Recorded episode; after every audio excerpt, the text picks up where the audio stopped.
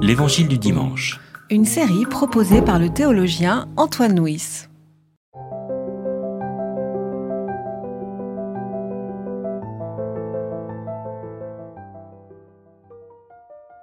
Dès lors, Jésus commença à montrer à ses disciples qu'il lui fallait aller à Jérusalem, souffrir beaucoup de la part des anciens, des grands prêtres et des scribes, être tué et se réveiller le jour. Pierre le prit à part et se mit à le rabrouer en disant Dieu t'en préserve, Seigneur, cela ne t'arrivera jamais.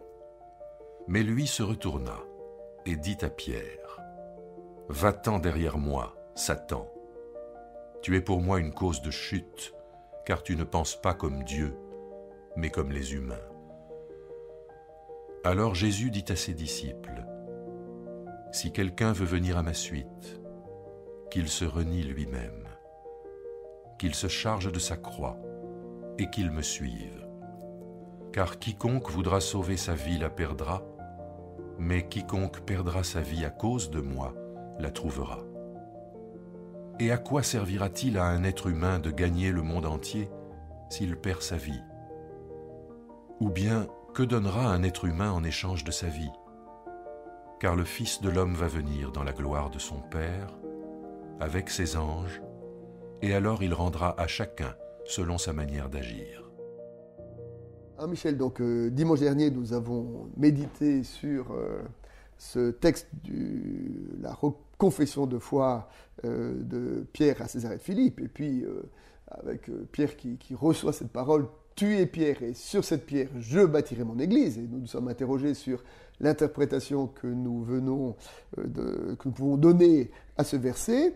Et puis voici que dans le texte d'aujourd'hui, qui est le texte qui est juste après, ce pierre sur lequel euh, doit être bâtie l'Église est traité de Satan.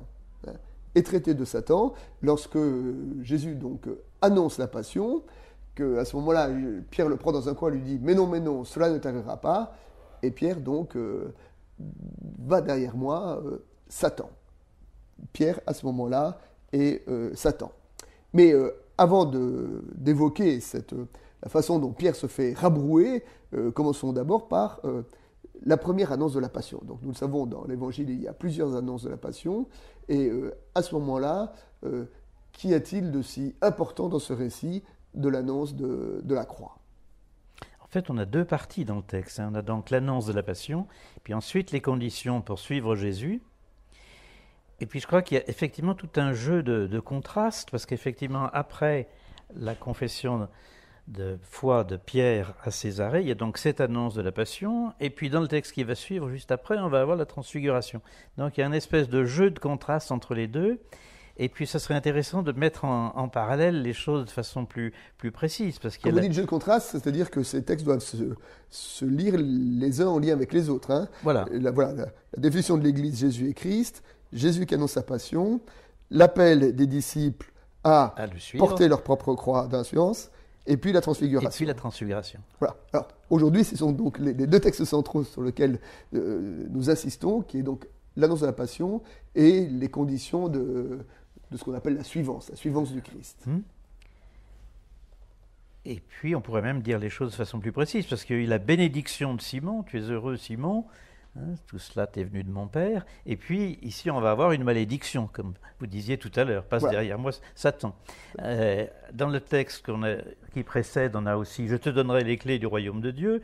Tu es un obstacle à ma route ici. Donc, on a tout un jeu de, de contraste ou de paradoxe hein, qui est intéressant. Mais je crois qu'effectivement, comme vous disiez, il faut prendre les choses ensemble.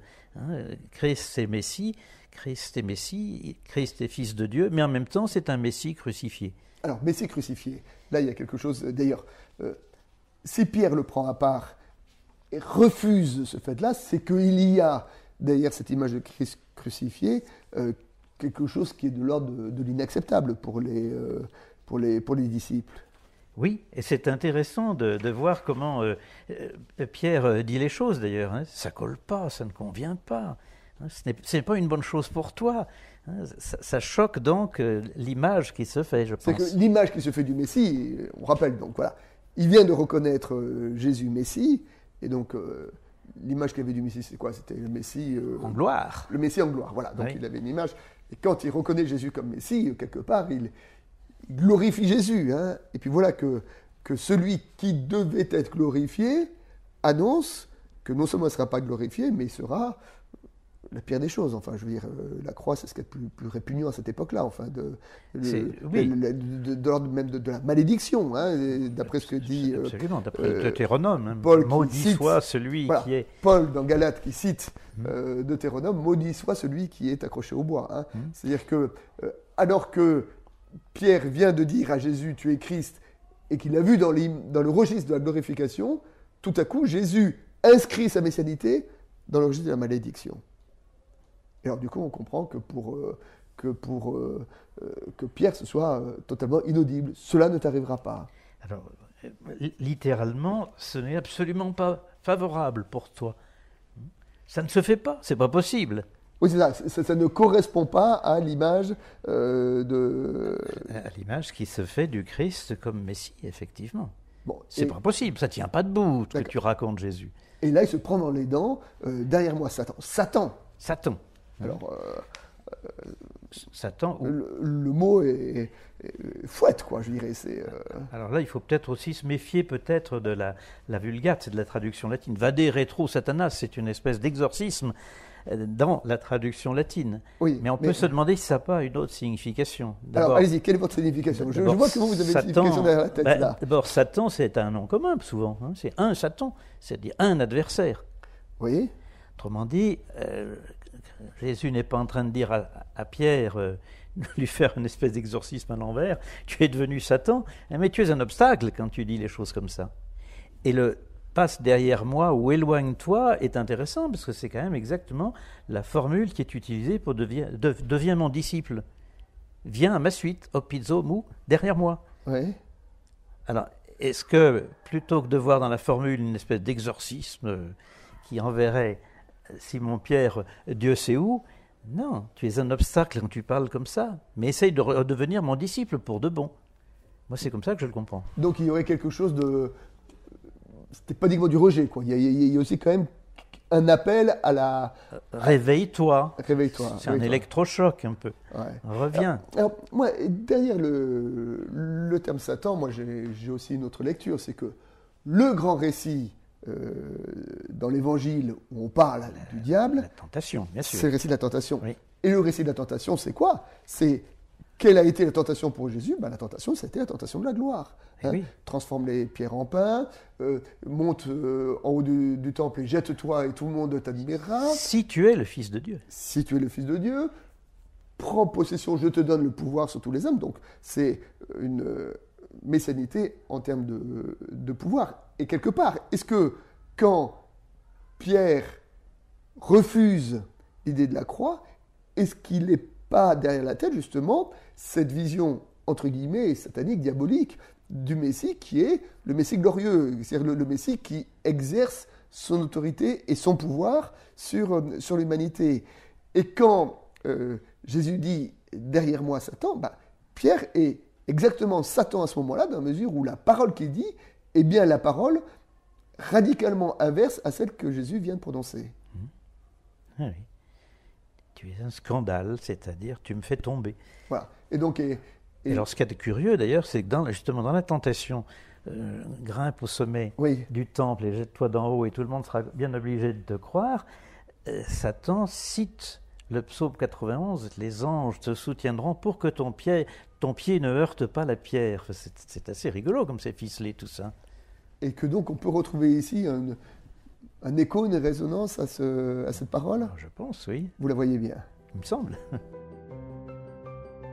Après avoir euh, annoncé sa passion, Jésus invite ses disciples à le suivre sur euh, ce chemin, avec donc ce verset qui a été euh, tellement mal compris dans l'histoire de l'Église, si quelqu'un veut venir à ma suite, qu'il se renie lui-même, la parole est, forte, qu'il se charge de sa croix et qu'il me suive. Ah Michel, comment comprenez-vous cette phrase qui, euh, allez, il faut être honnête, a porté quand même un certain poids de, culpabilisation hein, dans, dans l'histoire de l'Église? Alors je pense qu'il faut peut-être remarquer d'abord que c'est une recomposition des dix effets de Jésus a posteriori, après la passion, après la résurrection, puisque historiquement, au moment où Jésus parle, il ne peut pas deviner qu'il va être crucifié par les Romains.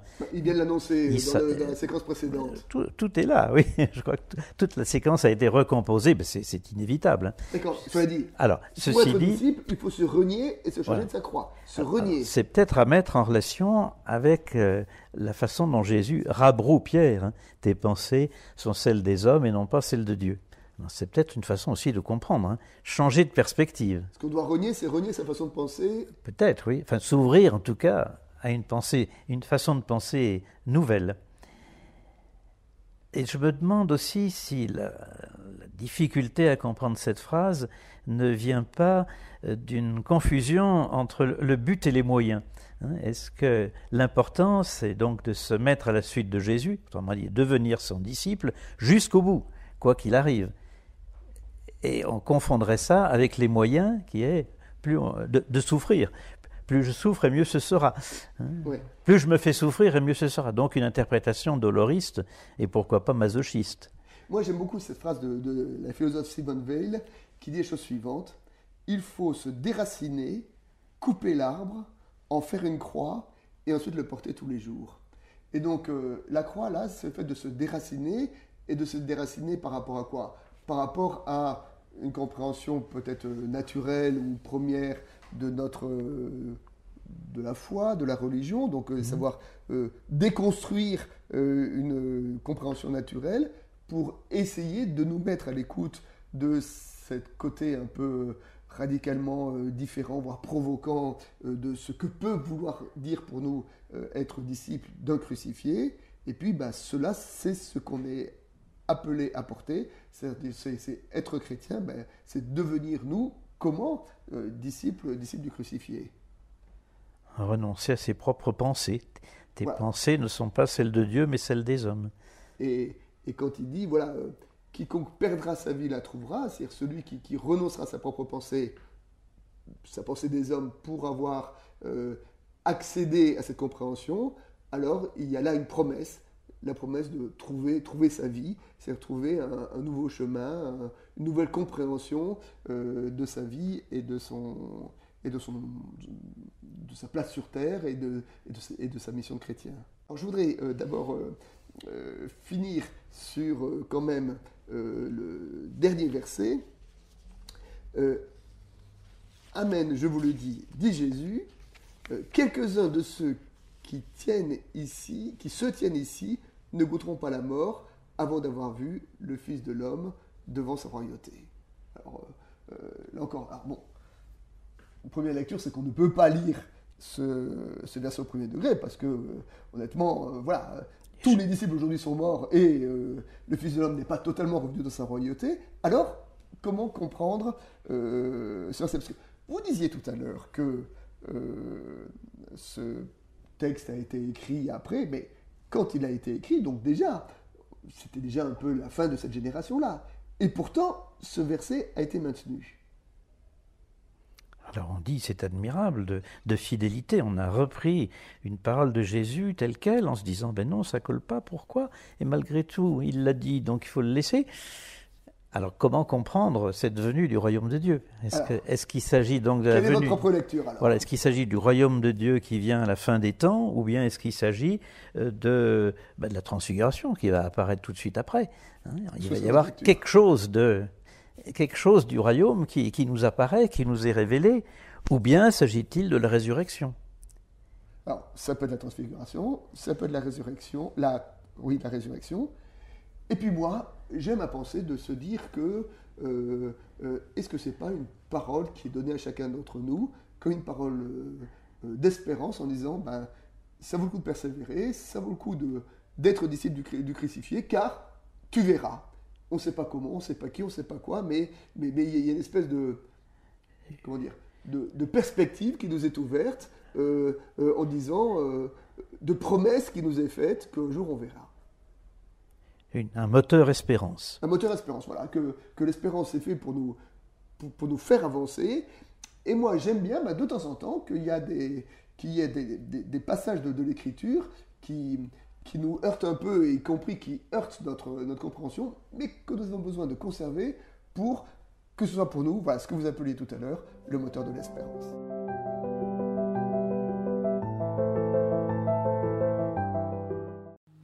C'était L'Évangile du dimanche, Une série de regards protestants, enregistré par Antoine Nuis.